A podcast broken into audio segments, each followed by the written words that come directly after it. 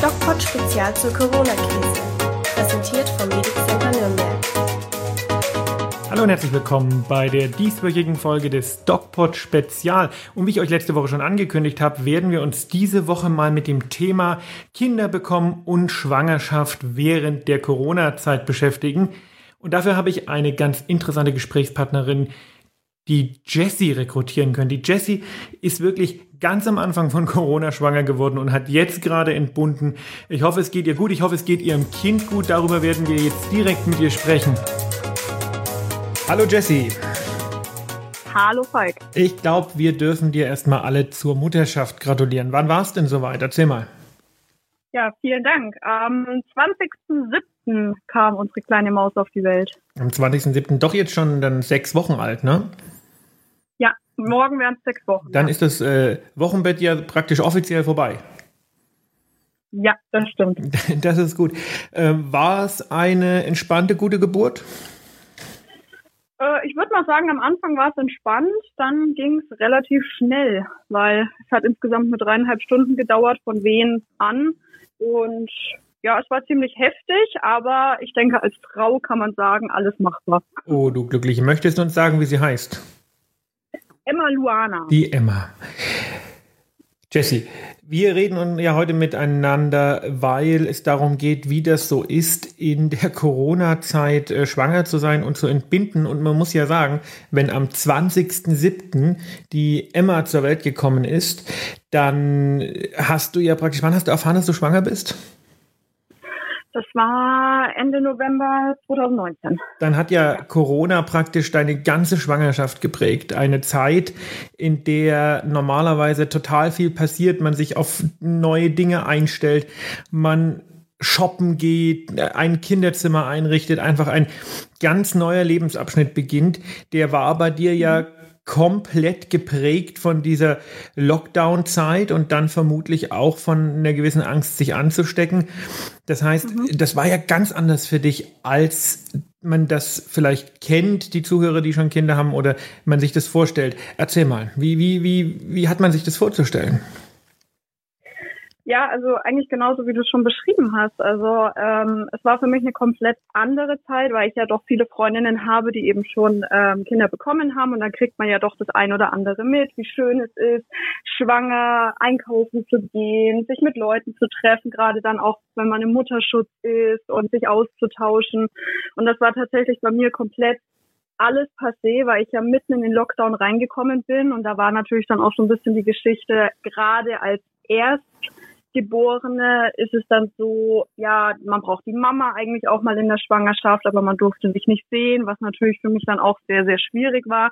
Natürlich jetzt in der heutigen Zeit mit Videotelefonie und ähm, WhatsApp und alles Mögliche ist es natürlich schon nochmal angenehm, dass man halt Kontakt haben kann.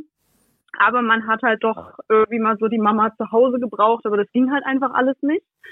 Und ähm, gerade auch das Thema, man hat Angst, sich anzustecken, weil man halt doch nicht weiß, gerade mit Corona, ähm, wie wirkt sich das auf, aus auf die Schwangerschaft? Ist es für mein Ungeborenes schlecht? Ist es für mich als Schwangere schlecht? Kann da was passieren? Und natürlich waren wir dann halt noch vorsichtiger. Gerade auch was das Einkaufen betrifft, ist dann quasi mein Mann eigentlich immer nur einkaufen gegangen, damit ich bloß nicht irgendwo Kontakte habe.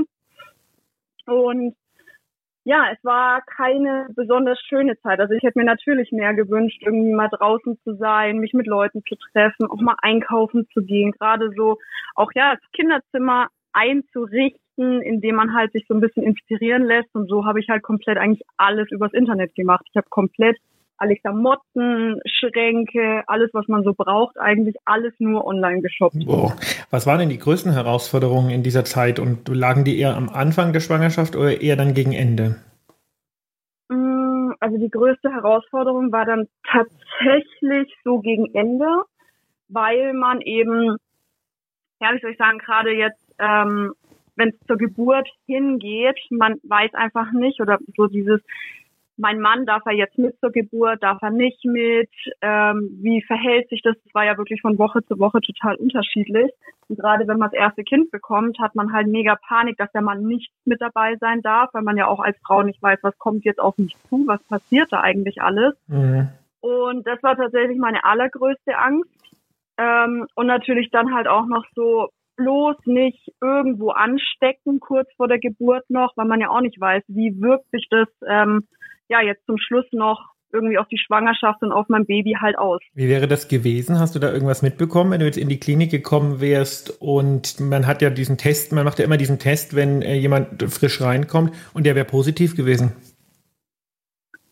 Ähm, ja, das wäre natürlich der Super-GAU gewesen. Also da. Gab es da Leute bei dir? Hast du da was mitgekriegt? Nee, da gab es tatsächlich gar nichts. Okay.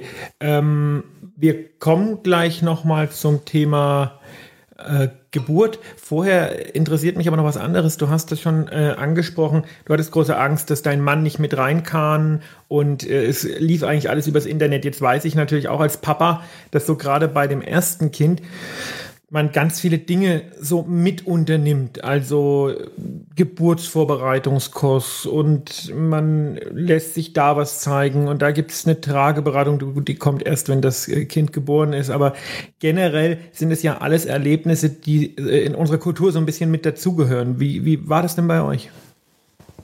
Also ich hatte mich bereits im Dezember schon für einen Vorbereitungskurs angemeldet und habe mich da auch super drauf gefreut, weil das ist ja gerade für, wenn man das erste Kind bekommt, man knüpft Kontakte, man lernt die anderen Mamas kennen und es ist ja alles super neu und interessant und spannend und da war ich natürlich dann mega traurig, wo es dann halt ähm, im März, April hieß, okay, wir können den Kurs leider nicht stattfinden lassen, wir machen das Ganze jetzt online was schon auch cool war, weil wir haben uns trotzdem alle gesehen, aber so dieser persönliche Kontakt hat einfach total gefehlt. Und da muss ich sagen, war ich schon sehr, sehr traurig und ich hätte natürlich auch total gern irgendwie so Schwangerschafts-Yoga gemacht, einfach um mich auch während der Schwangerschaft fit zu halten, weil ich während der Schwangerschaft sehr große Probleme mit dem Rücken hatte, musste ich das natürlich auch alles zu Hause machen und es macht schon mehr Spaß, halt irgendwie mit Gleichgesinnten zusammen zu sein und sich da einfach auszutauschen. Und das fand ich sehr, sehr schade. Bei uns haben sich da dann tatsächlich richtige Freundschaften entwickelt aus diesen Erfahrungen. Äh, Gibt es da bei dir noch Kontakte oder ist das wirklich alles hinfällig gewesen?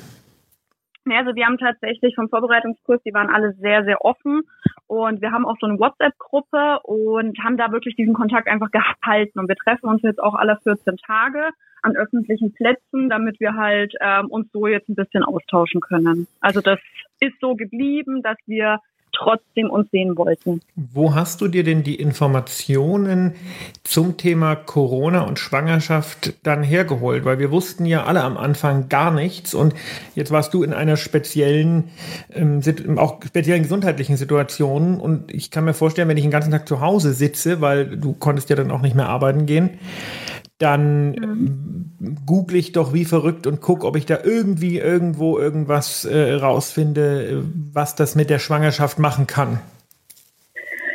Ja, tatsächlich hat man sich wirklich dann immer wieder mal hingesetzt und hat halt Google durchforstet, obwohl ich davon eigentlich immer nicht so der Fan bin, weil ich finde, nur wenn du googelst, dann ähm, findest du alles Mögliche. Dann bist du immer gleich tot, ne? Ja, genau, da ist, dann ist man eigentlich schon tot. Und ähm, ja, ich habe halt sehr, sehr viel wirklich die Nachrichten mir angeguckt im, äh, im, im Fernsehen, weil man da ja auch sehr viele Informationen bekommen hat. Und ähm, ja, habe mich auch mit meinem Frauenarzt drüber unterhalten. Und ja, man muss halt einfach das, was halt so gesagt wird in den Medien und ja, muss man halt irgendwie Glauben schenken und einfach darauf hoffen, dass man sich vielleicht einfach nicht ansteckt. Das war so, so bin ich da durchgegangen. Das Thema Vorsorgeuntersuchung ist ja auch ein ganz wichtiges, wenn eine Frau schwanger wird. Da gibt es einen Mutterpass, da geht man regelmäßig zum Frauenarzt und äh, schaut, dass die Schwangerschaft unkompliziert verläuft. War das mhm. denn möglich oder gab es da eine Situation, wo nicht mal mehr das ging? Also das ging tatsächlich sehr, sehr gut, ähm, weil bei mir beim Frauenarzt haben sie immer darauf geachtet, dass wir halt überwiegend nur die Schwangeren jetzt noch behandeln und die Vorsorge machen und haben halt den anderen Frauen gesagt, die einfach nur zur Routineuntersuchung gekommen sind, bitte vielleicht schauen wir, dass wir die Termine nach hinten legen, dass wir wirklich nur die Schwangeren und nicht zu viele Leute im Wartezimmer haben. Also da haben sie schon gut drauf geachtet, dass ich das trotzdem alles machen konnte. Nur was eher sehr schade war, dass mein Mann eben nicht mehr mitkommen durfte. Also Auch bei den Untersuchungen durfte er nicht mitkommen? Nee, er musste tatsächlich draußen warten, was halt sehr schade ist, weil klar, der Papa ist natürlich halt auch wichtig und möchte natürlich auch die Herztöne sehen oder auf dem Ultraschallbild so Live-Bilder einfach mitsehen. Das war schon sehr, sehr schade. Das heißt, diese Information, es wird ein Mädchen, hast auch eigentlich erstmal du bekommen. Ja, die habe erstmal nur ich bekommen. Das ist natürlich schon auch hart, ne? Das sind Lebens, äh, Lebensereignisse, die dann nicht mehr so funktionieren, wie man sich das vorstellt. Jetzt kam die Geburt ja. immer näher und ich weiß, wir hatten da ja auch drüber gesprochen, das Thema wo gebärt man und wie soll das ablaufen? Was war da bei euch, äh, was ist da bei euch im Hinterkopf abgelaufen? Was waren die großen Fragen und wie habt ihr euch dann entschieden? Ähm, ja, die großen Fragen waren natürlich, ähm, in welchen Gebieten, ob jetzt, also ich habe ja in Forchheim schlussendlich entbunden, aber wir haben immer so zwischen Erlangen und Forchheim spekuliert, wo gehen wir jetzt hin? und haben immer wieder im Internet natürlich auf dein Anraten auch äh, immer wieder geguckt, okay, wie sind die Infektionszahlen, wie schaut es in den einzelnen Gebieten aus. Und ähm, für mich wäre natürlich komplett außer Frage gestanden, wenn irgendwas mit meinem Kind gewesen wäre im Vorfeld schon oder ich mich tatsächlich mit Corona noch infiziert hätte, ähm, wäre für mich definitiv Erlangen in Frage gekommen mit der Kinderklinik. Ähm, egal wie hoch die Infektionen gewesen wären, aber einfach, dass mein Kind dann auch gut versorgt ist und recht schnell versorgt wird. Aber so schlussendlich haben wir uns jetzt für Feuchheim entschieden. Wir haben tatsächlich in der Woche, wo ich entbunden habe, haben wir im Internet eigentlich fast täglich äh, beim Robert Koch Institut auf der Seite geschaut, wie sind die Zahlen und Forchheim war da mit am niedrigsten und da haben wir dann gesagt, gut, wir gehen jetzt nach Forchheim. Wir waren in beiden Kliniken angemeldet und ähm, ja, und die Entscheidung war richtig? Die Entscheidung war top richtig, muss ich wirklich sagen. Ich war so gut aufgehoben dort und die haben mich so toll versorgt und auch mein Kind. Und es war ja auch nichts mit der Kleinen, es war alles in Ordnung. Ähm, die hätten mich auch nicht genommen, wenn irgendwelche Richtwerte nicht gepasst hätten. Ähm, von daher, ja, muss ich wirklich sagen, die Entscheidung war richtig. Und wie lief das denn ab? Hat man dann direkt erstmal einen Corona-Test gemacht? Weil der dauert ja auch ein Stück. Bist du dann isoliert worden, nur von einer Hebamme und einem Arzt behandelt? Wie, wie kann man sich das vorstellen? Also für alle die, die jetzt irgendwie kurz vor der Entbindung stehen, wie läuft eine Entbindung in Zeiten von Corona ab? Ja, also da muss ich tatsächlich sagen, das hat uns selber auch ein bisschen verwundert. Wir sind in die Notaufnahme gekommen und es wurde kein Corona-Test mit uns gemacht. Bei uns wurde auch kein Fieber gemessen. Wir sind mit der Maske natürlich rein ähm, und sind dann direkt quasi beim Kreissaal gab es nochmal so ein extra Behandlungszimmer, wo du dann untersucht wirst. Da sind wir dann hingekommen. Aber sie haben sehr, sehr darauf geachtet, dass wir nur einen Arzt haben und nur eine Hebamme. Ähm, wir mussten durchgehend bei den Voruntersuchungen die Maske auflassen. Bei mir war es dann so, dass ich dann erstmal aufs Zimmer gekommen bin. Mein Mann und ich, wir hatten ein Familienzimmer. Ähm, Ach, er war dann tatsächlich auch dabei. Der war komplett Endes. mit dabei von Anfang an. Und sie haben dann auch zu uns gesagt, jetzt geht ihr erstmal aufs Zimmer, ähm, richtet euch ein, legt euch hin, schlaft eine Runde, wenn bis morgen früh, weil wir sind in der Nacht, sind wir ins Krankenhaus. Wenn bis morgen früh noch nichts ist, dann leiten wir die Geburt ein, bei mir die Fruchtblase auch, also ich hatte einen Blasensprung. Ähm, und da musst du ja dann irgendwann einleiten aufgrund des Infektionsrisikos, was da entstehen kann. Und ja, eine halbe Stunde nachdem wir auf dem Zimmer waren, ging es auch schon los. Und die haben mich direkt dann in den Kreissaal gefahren. Mein Mann durfte da auch schon komplett alles mit. Ähm, und so wie wir im Kreissaal drinnen waren, hat die Hebamme zu mir gesagt, ich soll bitte die Maske absetzen, weil so kann man einfach nicht entbinden. Also es war eine ganz, ganz liebe und nette ähm, Hebamme. Die alle anderen, also Hebamme, Arzt und mein Mann mussten natürlich die Maske komplett durchgehend tragen. Ähm, und dann würde ich tatsächlich sagen, war es eigentlich eine ganz normale Geburt. Also nichts irgendwie, dass man da jetzt irgendwie besonders wegen Corona was gemacht hätte, sondern es war, es lief alles ganz normal dann ab. Und wie lange warst du im Krankenhaus? Wir waren im Krankenhaus, also Sonntagnacht sind wir ins Krankenhaus gekommen und am Mittwochvormittag, wir haben die U2 noch mitgenommen ähm, und danach wurden wir entlassen. Da wundert es einen ja eigentlich schon, dass man da keinen Corona-Test gemacht hat. Das ist, naja gut, wie auch immer. Ähm, das heißt, es war im Endeffekt ein, ein, ein normales Geburtserlebnis und man muss ja auch sagen, die Ärzte und die Hebammen, die dich da betreut haben, das ist natürlich auch für die irgendwo eine schwierige Situation. Da kommen kontinuierlich Frauen rein, die entbinden und mhm. es gibt einfach nicht die Möglichkeit, sich zu schützen, ne? wie die Hebamme das schon sagt. Es geht halt irgendwann nicht mehr und du schreist halt dann auch. Es ist halt eine Geburt und dann entstehen Aerosole. Das heißt, das ist eigentlich, muss man schon auch respektvoll Danke sagen, oder? Wie siehst du das? Ja, ja, definitiv, auf jeden Fall. Jetzt ähm, möchte ich zum Schluss dich dir, dir, dir drei Fragen stellen. Und zwar sind das, was würdest du denjenigen sagen, Fragen? Aus deiner Erfahrung jetzt wirklich mitten in der Corona-Pandemie, in der Hochzeit der ersten Welle hast du ein Kind bekommen.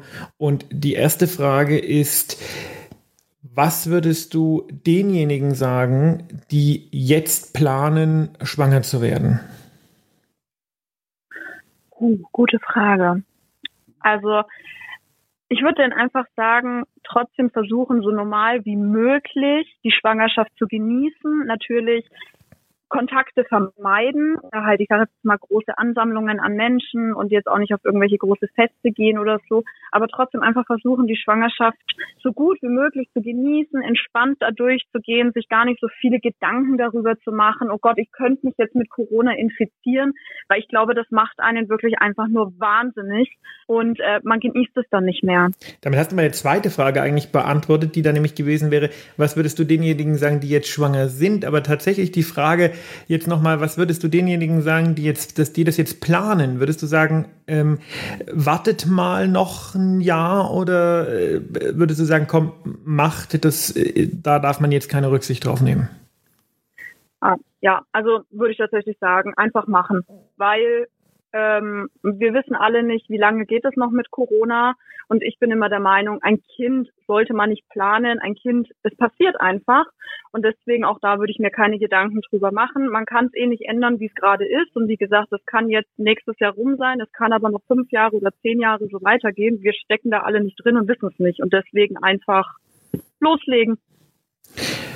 Okay, und die letzte Frage, was sagst du Maskenverweigerern, Querdenkern und Corona-Leugnern? Ähm, oh, jetzt, jetzt muss ich meine Wortwahl ähm, gut treffen. Ich Musst du nicht, ich habe schon ganz viele schlimme Sachen in diesem Podcast gesagt. Ja, okay.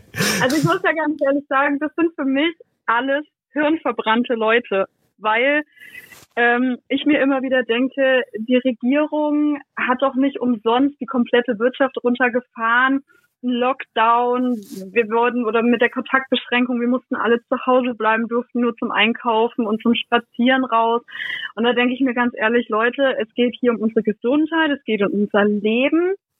Und ich kann es nicht nachvollziehen, wenn es Menschen gibt, die immer noch behaupten, äh, ja, es gibt nicht oder ich verweigere jetzt die Maske, weil ein gutes Beispiel ist zum Beispiel, ich kenne momentan keinen einzigen Menschen, der irgendwie gesundheitlich angeschlagen ist, erkältet ist oder sonst irgendwas, weil ich mir einfach denke, die Maske bringt einfach schon was. Wir das behalten stimmt, uns ja. und alle bei uns und äh, deswegen, also ich kann es nicht nachvollziehen, dass es solche Menschen gibt und ja, deswegen, also ich möchte mit solchen Leuten auch gar nichts zu tun haben, weil ja, und vor allen Dingen ist ja weltweit, ne? Und ähm, man muss auch immer wieder sagen, wenn wir hier Gespräche auch mit Leuten führen, die besonders unter Corona leiden, wie jetzt zum Beispiel die Jessie, die in der Zeit schwanger war, das sind halt die Leute, die auch besonders gefährdet werden durch solche Demos und durch solche, na du sagst es schon, einfach hirnverbrannten Idiotenaktionen. Ja, definitiv. Auch wenn ich zum Beispiel gucke, bei uns in der Familie, wir haben auch ähm, Risikopatienten mit meinem Schwiegerpapa und ähm, mit seiner Mutter noch dazu wo ich halt echt sage, also solche Leute müssen halt geschützt werden, weil es geht jetzt nicht nur um uns oder wie zum Beispiel, ich bin jetzt 30 Jahre alt, ne? Also ich meine, dass ich jetzt aktuell nicht zu dieser Extremrisikogruppe gehöre, okay, weiß man aber auch nicht zu 100 Prozent. Aber gerade die Leute, die halt einfach schon irgendwie herzkrank sind, die Lungenprobleme haben oder sonst irgendwas. Da frage ich mich, jeder Mensch von uns hat doch irgendwie so jemanden in der Familie. Schaltet doch mal euer Hirn ein und denkt an diese Leute und nicht jeder an sich selber.